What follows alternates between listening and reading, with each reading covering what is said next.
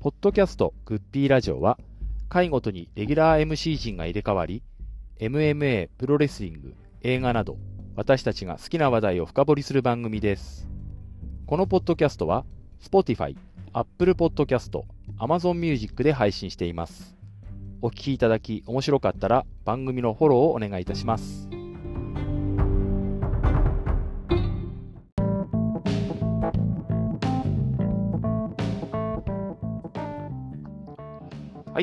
ドキャストウッピーラジオ、今回は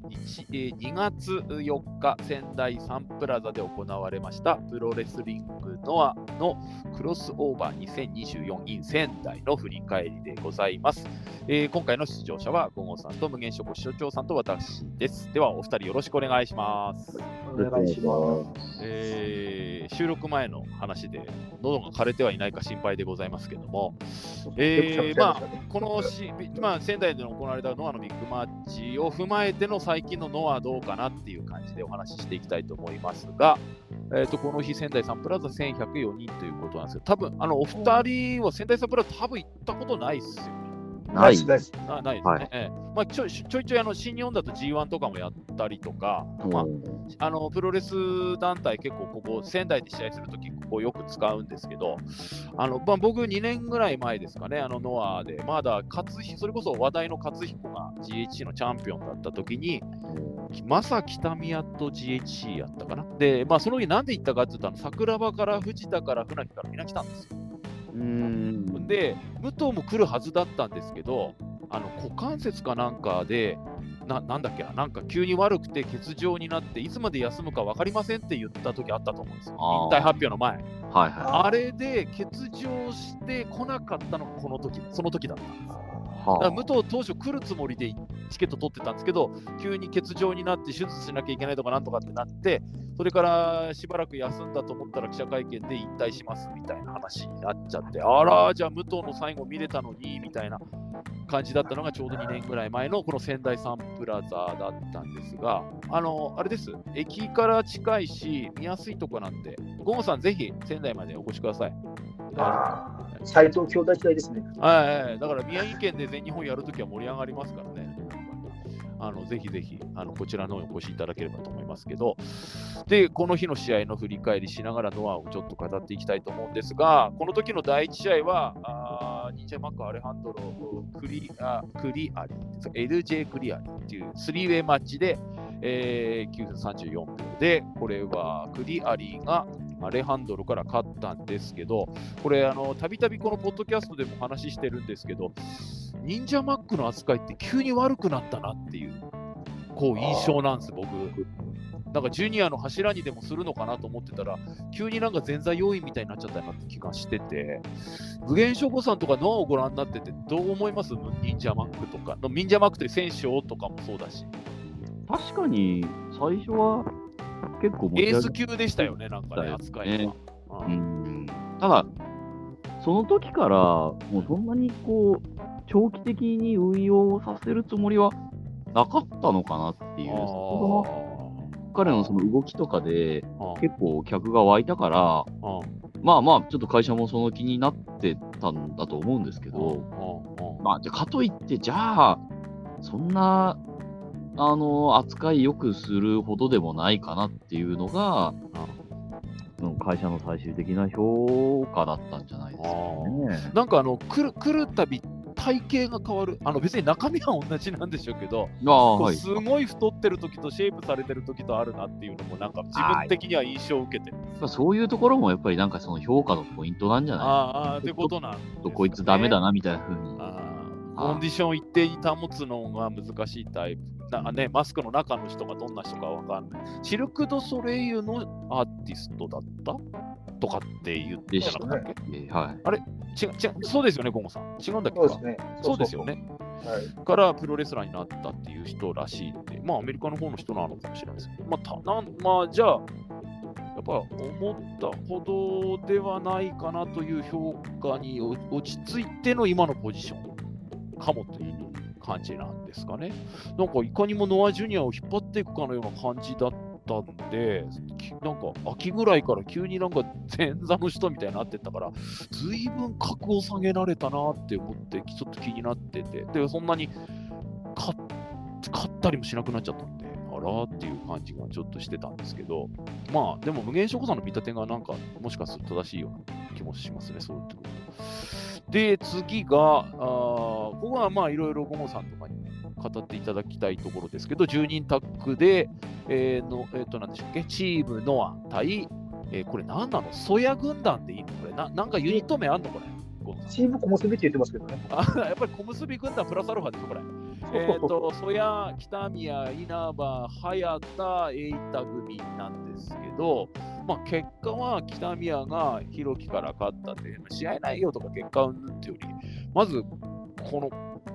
どうですか、お二人、チームノア、ご覧に、まあ、まだ発足して大した日は経ってないし、今度主催工業をやるなんていう話ですけど、ゴンさんはどうです？今のところチームノ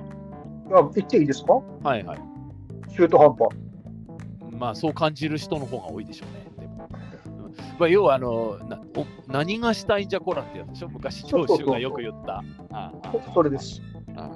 何を目指しているのかなっていうビジョンは確かにこうあんまりわからない。まあね、塩崎と剣王の試合のあの受け身の仕方とかすると、あそういうのをやりたい人たちなのかなって思ったけど、なんかたでもそんなになんかこう注目されされてないって言ったら悪いけど、塩崎が黒いショート大戦になったぐらいかな、なんかインパクト的に違ったってところ。無限諸子さん、いかがですか、チームのは、この1ヶ月ほどですけど。そうですね、まあ、あのユニット自体もそうですし、はい。ちょっと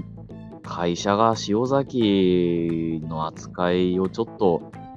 うーん、あななんていうんですかね、まあ、中島あいあの、相方の中島もいなくなっちゃいましたし、あもうなんか、ああいうことしかやらせらんないのかなっていう、ちょっともったいないと思うんですよね、僕は。もっ。たいないですよね。そうです。僕はあのやっぱり世代的にやっぱり塩崎は若手の頃から、うん、ノアのエースになるまでも追ってきたんで、うん。あの多分皆さんよりかは思い入れ強い選手だと思うんですけど、だからこそ今の状態というか状況がちょっと歯がゆいというか、まあでもコンディションまあまあ良くないんでしょうね。なんまかあ、ちょっとね、長い、長い、ちょっと欠場もありましたしね。はい。だからやっぱ会社も、うん、塩崎どうしたもんかなって思ってるところで、まあ、ああいう役割で、あのなんていうんですかね、こう、ちょっと半端に浮いてる選手が何人かいるわけじゃないですか。だから、あの、ちょっとそういう選手のまとめ役やってくれよみたいな風に、うんまあ、任されてんのかなっていう、ちょっと想像ですけど、うんうんはいちょっといいですかね。はい、どうぞ。あの、ブレイクなんとかでしたっけ？ブ ?2 月15日の。あ、リミットブレイク。ああ、ああ、ビビってくれああれ見ると、あのね、高道の区対、あの、仁王とか、面白そうな、カード自体は面白そうなんですけどね、あの、そうあれは何？塩崎プロデュースなんですか？あの工業。なんかチームのは主催なんでしょ？でもそうですね、そのリミットブレイクっていう技自体、あ、名前自体が塩崎の技の名前ですかおうおうおうおうおう塩崎が主催、主催、プロデュースして、声かけた選手たちに出てもらってるって感じなの。でもマッチカードはすごくいいですよね。でも。そう、カードはいいですよ。うん、あのまあ、これは無限食さん的にはこう非常にグッとくると思うんですけど、ついに真壁と藤田の遭遇ですから、あ、そうなんですよ。ちょっとあの、遅いですけどね。びっくりですよね。だってま1.4ドームとかでやれよっていうようなことをタッグマッチとはやるわけですから。はい。本当5年早ければ、それこそ新日本のね、どっかのシングルやってほしかったですけうど、んまあまあ、やるからには、まあまあ、それは楽しみですけど、うん。はい。まあ、僕的にはその桜庭対関本っていうのがもうものすごい、すごいもう自分的にはこれこういうの来たのかっていう感じで、こうどっちが勝っても負けてもこれはすいいなって思って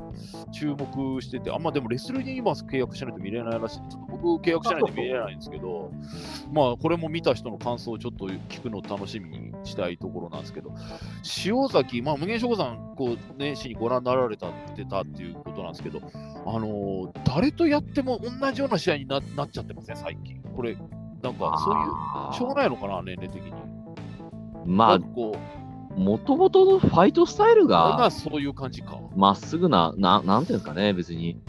まあ、小橋の、ああ、なんだ、劣化版とは言わないですけど、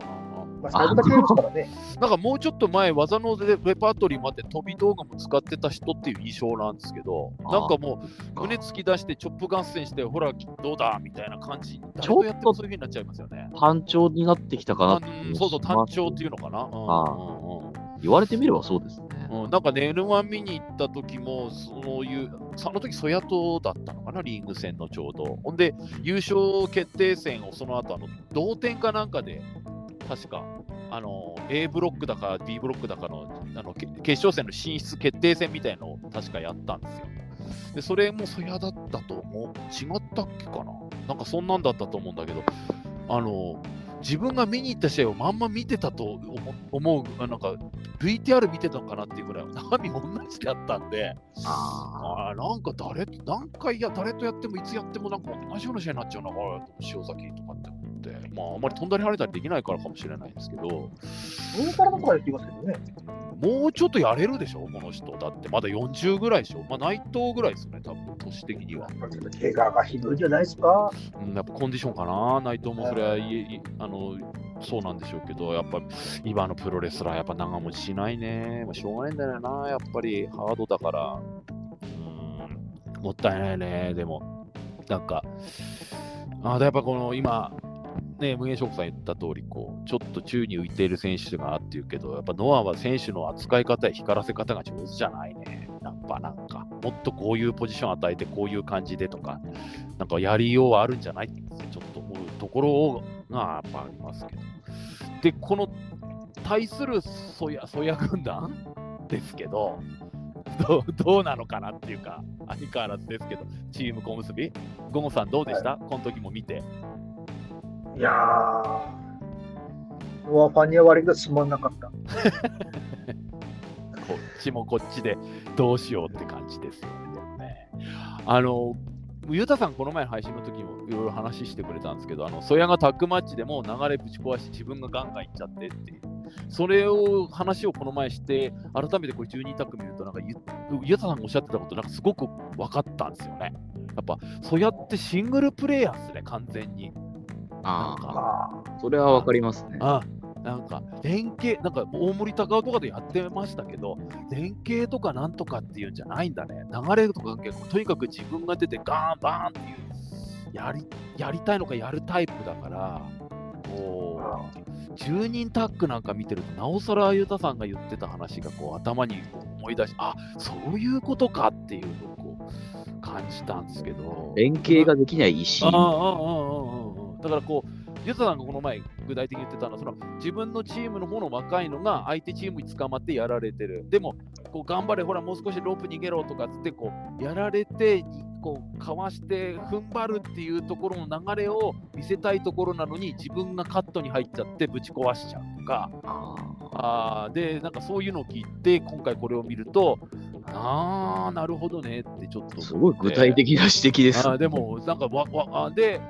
その話聞いて、なるほどなって思いながらこう、この時も見てて、そうやって、だから俺、N1 とか見ていいですらだなって思ったのは、この人、シングルマッチがしかできないタイプからなのかなとかって。そうですね。剣王戦もすごい良かったですからうん、試合内容はいいですよね。だからやっぱ1対1だといいんだけど、よタッグになるとやっぱ難しいんだね、なんかね。だからそれはすごく感じまして。どうですか、無限諸子さん、このソヤ軍団というか、こっちはこっちでなんか、もう少しっていう人がもしかしたら多いのかもしれません。ですね。ごめんなさい。ちょっと正直、その当日の試合も見てないですし、ええちょっと興味自体が薄いんですけど、ええうんええいや、まあそうですね。やっぱりどうしても、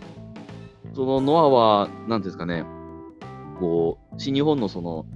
えっ、と、ハウス・オブ・トーチャーとか、あバルカルみたいにこあう、ものすごいヒール軍団と、あえー本体とっていう構図があんまりないわけじゃないですか。で、それがノアのいいところでもあり、悪いところでもあると思うんですけど、うんうん。ちょっとユニットがうん。なんかできたり消えたりとかがちょっと激しいなっていう。あまあ、それはもちろん新日もそうなんですけど、ああああ。のまあ、金剛とかもまあね、あなくなっちゃうーなんか、ヒールでもない、ベビーでもない、何なのかみたいなユニットが、なんかできては消え、できては消えみたいな。それはさっきのチームノアもそうかもしれないですけど、なんで、ななんていうんですかね、まあ今のところ何も感じるところはないなという。ユニットごとのカラーっていうか方向性みたいなのもちょっとよくわかんないですよね。そうですね、そのだからな何をもとにこの人たちが戦ってるのかっていうことが伝わりにくいっていうか。そうですね。あ、そのあ昔の、例えばその、 No Mercy とかみたいに、その、最初はすごいヒールだったけど、だんだん、こう、ベビー色が強まっていくとかっていうのは、まあ、それはよくあることじゃないですか。ん。でも、そうでもないし、うん。っていう、まあ、それは僕があんまりそのノアを熱心に見てないから、こういう意見なんでしょうけど、うんうん、ちょっと距離を置いて見てると、なんかあんまり、なんかはっきり分かんないなっていうのが印象ですかね、今でもそそういう見方の人にこそこう興味を持たせるために引きつける何かが必要なわけじゃないですか。熱心に見てないと分かんないっていう感じだと、と思うんコアな人しかいない。ね。それは、見なくなっちゃうまあ。お前がちゃんと見てねえだけだよって言われたらそれまでなんですけど。あでも逆ですよね。ちゃんと見てない人にもたまたま見たらすごく良かったとかって思わせていかなきゃいけないと思うから。ですかね。うんでもやっぱぼやーんとしてんだな、これはこれで、やっぱなんか戦いのテーマがはっきりわかんないっていうか、なんかね、あの、ゴゴさんともちょっと話しましたけど、平成維新軍ぐらい振り切れよって思うんですよ。なんか、反選手会とか、なんか、あのぐらい移動するバスも別にするぐらいの、そのぐらいのなんか分かりやすさとかしたらいいじゃんって思うんですけどね。なんか別に会社に歯向かってるわけでもなんでもないんでしょうけども、まずこの人たちは。なんかパッと、パッとしないとぼやんとしてるなって思うんですけど、で、まあ、次が6人タッグで、えーハクスリー、サッチャー、谷口、これレアルの人たちかな。と、丸藤、杉浦、佐々木ウルカということで、佐々木ウルカがあのいわゆるシャイニング三角締めっていうんですかね。あ飛びつき飛びつき逆十字じゃなくて、飛びつき三角締めみたいな。はいあれで谷口から勝つということで、えー谷口にこの前負けた借りを返した形になるんですけど、無限諸子さんはたあのどうですか、佐々木ウルカ。あーこのまあ、まだ何戦かしかしてないんですけど、そうですね。僕、あの、試合自体も僕は1、2試合しか見てないんですけど、えあの、シャイニングトライアングルを引っ張り出してきたのは、うん、これはなかなかうまいなって思いましたね。説得力もありますよね。MMA から来てああいう技するわけですね。はい、あの、まあ、中村の必殺技だったで、ああ、なるほど、その手で来たかって思いましたね。あの、なんですかね、こう、まあ、MMA やってた選手からなんですかね、こう、遠い場所にない技というか、うんうん。あのー説得力もありますし、やっぱそれなりに見栄えもあるし、見栄え見栄えもいいですし、で、長くプロレス見てる人だったら、うん。ああれ中村使ってた技だな、うんうんうんなるから、浸透するのも早いでしょうし、うんうんああ、いい技見つけてきたなって思いますね。まああのウルカの対応能力の高さはまあここ何回かのポッドキャストでもこうたびたびお話ししてるんですけどあのノアでよかったなって改めて思いましたこの時をもって。やっぱ杉浦という選手と出会えて本当によかったなって思いますね。はい。新日本に来たらこうはならないでしょうからあ杉浦というやっぱいろんなことを教えてくれる先輩まあまああの誰に指導を受けてるかは分かりませんけども杉浦が本当にいてすごくウルカは良かったなってすごい思いましたねなんか。ごゴンさんこの時は見てたんですか？かろうじて、なんだ、あ、かろうじて眠かったな、も 眠たか。っう。たなんでそのプロレスの試合をあれなんですか？子守歌に使うんですか？やっぱ、いや、正直、昨日の新日はつまんないから寝た。悪いけど。えー、あーごごタイプね、えーこで、のここの時は？この時はもうは半々ですね。うんで、やっぱり僕はその、佐々木ウルカをよく知らないから、うんまあ、谷口周辺もったいねえなって見てましたね。ああああ谷口はさっきのあの曽谷の逆ですね。この前、ウズカとのシングルマッチを見て、今回この6人タッグ見たもんだから、この人は逆にシングルマッチが苦手で、タッグマッチよ要員なんだなってあー、それもわかりますね。まあなんかそうこの人はこの人は1対1が向いてない。そういうのもあるかもしれないんですけど、もうノアってはっきりキャラが弱いんで、ぶっちゃけ剣豪以外。うんまあ、あれだけでもそ、それがユニットがぼやんとするののの根底にあるんでしょうね。で、今、よく、言い変わりか知らないですけど、ちょっと発着できたですね、あの、バイバハ谷口。あああああああまあ、年取って、まあ、あれ、あの、あれが言い変わりかはまあ置いといて。うんで、それこそ、投稿されるとないけど、もう、突き進むか、突き進もうちょっと、もうちょっと様子見ようかって時に、うんあんなウルカのかませ犬じゃないなんていうんですか、そういうなんか、ああ、なるほどね。そういう役割になっちゃってもったいないってことね。もったいない。もうそれこそ、それこそもう40後半で後ないですからね。ああ、ああ、ああ、その佐々木ウルカをもうエースに持ってったらまあ文句はないんですけど、ああ、僕はしつこいんですけど、小結軍団か、その、まあ谷口か、まあもう辞めちゃった吉岡やと思ってたんですよね、ノアの底上げをする。ああでも、ノアはそこの、その辺のその中堅どころみたいな選手がもっと頑張って全体のレベルを上げていかないと、本当に苦しいと思いますよ、やっぱり。あの、戸様にずっと頼ってきちゃったから、まあ、武藤以降、まあ、桜庭やら藤田やらって、ね、新日本かよっていうようなメンバーにちょっと頼ってきた部分があるんで、やっぱその辺の選手がもっと頑張らないと、本当に大変だろうなって。まあ、ウルカはちょっとき希望の星なのかもしれませんけどうん、ね。そう、そうなんかもしれないですけど、で、さっきも言ったけど、で、ちょっと谷口が欲も悪くも出てきた感があったから、うんあもったいねえな。あのどうですかね、なレスリングエリートですし、あのまあ、年齢的にもちょっと同世代になると思うんですけど、石川修司とかがノアに参戦してきたらちょうどいい相手になるんじゃないですか？相手にはなる体、でも全然ちっちゃいか。ちっちゃいかな。82ですからね、あの、あの、谷口修礼、確か。う石川修でかいですからね、あれ。ん、2メーターぐらいあるでしょ。195ありますけど、あれ、絶対差が読んでないっすよ。前田ぐらいだな。あ、あの、お隣に並んだ時も大きかったわけね。よかった。ああまあ、確かに、ゴーさんの言うのもわかるな。せっかく谷口がかませちゃ顔もったいない。なるほどね。それもあるかもしれないですね。その、さ先ほど言った言ったけど、佐々木ウルカンもエースに持ってきたってやつですよ。ああああそのステップの一つかもしれないですね。はい。でもありえるんじゃない？これ。ウルカがこのままトントントンといくっていうのは。今のところ、その佐々木ウルカン思ったよりプロレスが本気やなぐらいのあれだから、あそこまでやるかって、さっきも言ったけど、ノアはまだ底上げしきってないから。いずれ相手がいなくなっちゃいますよね。それだとね。全体がね、しっかりして。はでも佐々木ウルカ見てて思うのは、新日本に来た時の北尾とか小川とかとは全然こう、なんで覚悟が違うのは分かりますよ。でもい。本気でこれやっていこうっていう気持ちは分かる。なんか。で、だし、もう今はもう楽しくてしょうがないって感じが試合に出てるんで、まあちょっともっと活躍、これからしていくんじゃないかなっては思いますけどね。えーで、次が、まあこれは無限諸吾さんにいろいろお聞きしたいところですけど、清宮、大岩対小川、大和田で、えー清宮が大和田から勝つ。まあ結果はまあ、それは大和田がこの中で負け役だろうっていうのはなんとなく察するんですけど、ノアに来てからの大岩はどうですか、無限諸吾さん、ご覧になってて。あそうですね、あのまあ、僕も部分的にしか見てはいないんですけど、うんあのやっぱり良くなってますよね。うんあのまあ、技も、まあ、技をもうちょっと増やしてもいいかなって思うんですけど、まあ、ただ、まあ、あのキャリアもキャリアですし、うんうんまだ一応ね、あの凱旋帰国から帰ってきた存在じゃないんで、うんうんまあまあまあ、ヤングライオンに毛が生えたぐらいって考えれば、あんなもんかなって思いますけど、うんあのやっぱりノアはいい修行先だと思いますね。うん海外なんか行くよりノアに来て、清宮と一緒に行って、こういろいろやってよ,、かったと思いまそうですね。ね。まあ、本当はまあ、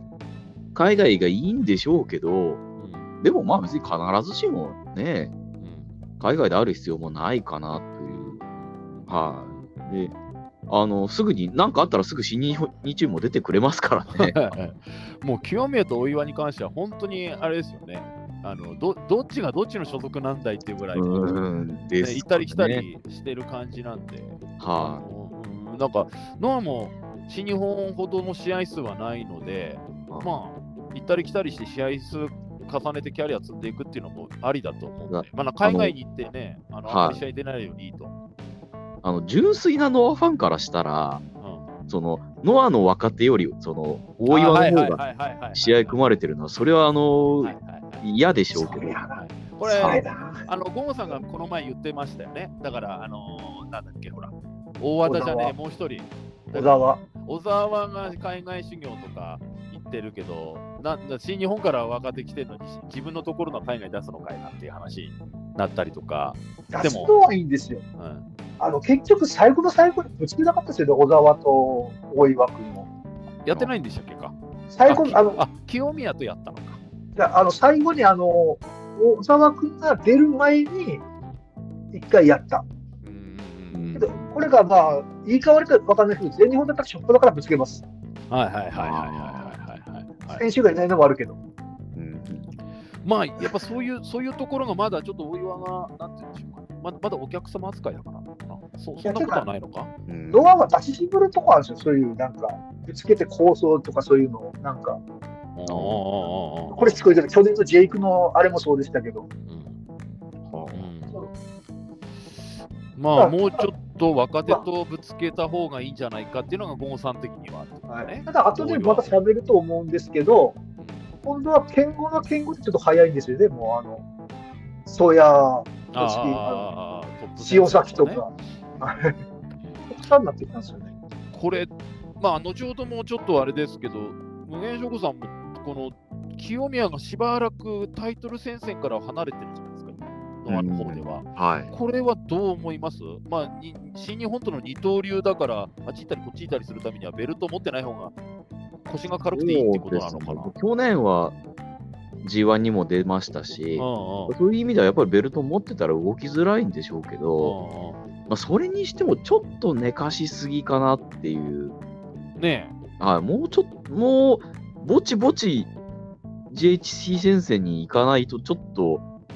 なんか、ちょっと、選手としての格がちょっとえ、ね怪しいところにそうも、う。ん、なっちゃうんで、なんか、なんか一若手みたいになっちゃいかねないですよ。そうですよね。だって仮にも JHC も2回巻いてる男なわけ、あ、2回でしたっけ？うん、確か2回だと思いますね。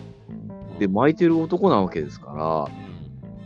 ら、うんうん、まあ、確かにずっとその、剣王清宮、剣王清宮でいくと、その、球数がもうなくなっちゃうから、少し温存させて、ジェイクをね、その起用するっていうのは、まあ、わかる、戦略としてはわかるんですけど、うん、だって早いとこもう、ジェイクと清宮のリベンジ戦やって、で、清宮、ね、チャンピオン復帰で回してくるのが、まあいいんじゃないかなそれ、言っちゃ悪いんやけど、清宮が表に伸びてないのがあるわ。伸びてないまあ、それもあるんですよね。なんか新日本に行って飛躍するかなと思ったけど、そうでもなかったってことかはい。な。あの、だってチームも結局あれでして、いい戦で終わっちゃいましたよ。まあ予選、予選でグループリーグ敗退になっちゃいましたしね。これもまた言い方汚いけど、大岩君をお土産にやるから、ちょっと負けてくれって感じになっちゃうじゃないですか。あの、うんうんうん。でもそれ、そういうことだろうなと僕も思いました。なんか。うん、なんか、いわゆるなんかトレードオフというか、なんていうかこう、これやるからこれちょうだいっていう的な取引的な要素はなんか感じた、確かに。言い方あれですけど、大人の事業プンプンじゃないですか。でもなんか、ねえ、だって、ほら、せっかくあの岡田とバチバチやったと思って、新日本乗り込んできたと思ったら、別に岡田と何ら絡むこともなく、G1 で予選で終わって帰ってっちゃったしね。はいで、その後スポット的には来てますけど、もうちょっと、まあ、清宮でも、と得したって意味では先ほどの話じゃないですけど、あの三重師たちは岡田とやってなかったですけど、清宮はまあやれましたからね。そういう意味では、ね同じ世代ですけど、清宮は彼らよりは得したっていうか、あー。岡田と絡むことができたっていう意味では良かったとは、まあ、思うんですけど、まあ、もうちょっと清宮が出ていかないとノアは大変かなっていう感じは、まあ、確かに少ししてきたなという感じでございますけど、で、次は、まあ結構これが注目されてたと思うんですけど、藤田、近藤、宮脇対ジェイク、洋平、忠助で、まあ、つまり、この、あれですね、ジェイク対藤田の初遭遇っていうことだったんですが、まあ僕も見ましたけども、これはどうですかね？ゴーゴさんが聞きましょうか。ゴーゴさん、これもご覧になりました？寝ちゃった、この頃に。一番見なきゃいけないときに。それ一番見たかったやつで。無限諸子さん、この試合はご覧になりました？えっ、いいとちょっと時間なかったんで、あの、はいはいはいはい。ちょこちょこみ、あの、藤田とジェイクの絡みはとりあえず見たいなって思ったんで、うんうんうんまあ、あのー飛ばし飛ばし見たんではいすけど。まあ、でも、そこまで深いあれはなかったですよね。あはーなんかこう、前ほど藤田になんか強さ的なものがなくなっちゃったっていう、年だからかな。い、もう、ね、今、ノアでもだいぶなんか微妙なポジションですしね。うんブランクもありますしね、結構試合出てなかったんで、出てないっすよね。なんかこう前ほどビーストっていう感じがなないって丸くなったとは違うんだよ。彼もちょっとオルチンと違った意味で面白いおじさんになってますね。ああ、まあ、なんだっけ、赤マムシドリンクみたいな、はなんか飲んでね。い。違ったベクトルで。せまあ、せこれから構想始まるのかなって思っといたけども、そうでもなかったなっていうか。もう、もう、もうそこまでノアは藤田をメインどころで起用するってない。つもりはないんじゃないですかね。もちろん、それは時々そのジェイクみたいな選手と絡ませれば、それはもちろん刺激的ですし、うんあのファンは湧きますけど、うんまあ、じゃあ、かといって、じゃあ、新あの GHC 挑戦させるかって言ったら、まあ、そこまではないかなっていう。そっか。なんか、ジェイクと、えーマグナーにまあ次なるんでしょうけど、その次行くのが藤田なのかななんて僕はちょっと思ってたんですけど、そうでもないのかな。いじゃあまあそういうトにップ戦線要員ではちょっとない。まあそんなにずっと試合も出てないしね。だからなんか当初思ってたこの2人が初めて絡むぞっていうワクワクに対しては試合を見ると、うんなんかそこまでではなかったなっていう印象ですよね。もう自分もそうだったんですけど、まあ、まあ、ジェイクはよくユニットを作っては潰すタイプだということなんで、まあ、この、なんちゅうけ、イケメン軍団ですか？あーまあ、グッドルックいえええー末永く頑張っていただきたいなとは、まあ、思いますけど、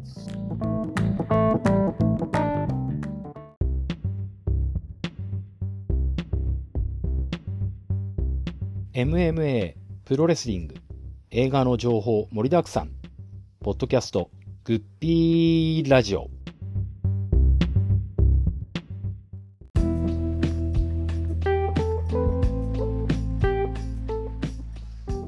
いかがだったでしょうか、ポッドキャストグッピーラジオ。今回は2月4日、プロレスリングの仙台大会の振り返りでした。えーご参加いただきました。小本さん、無限諸子視聴長さん、ありがとうございました。あここまでが前編でございます。後編の方も試合の振り返りと今後のノアの展望、そして新日本との絡みではびっくり仰天なアイデアを提案させていただきました。そちらの方もぜひ楽しみにお待ちいただきたいと思います。ポッドキャストグッピーラジオ今回はこの辺で終わりたいと思います。それでは皆さんさようなら。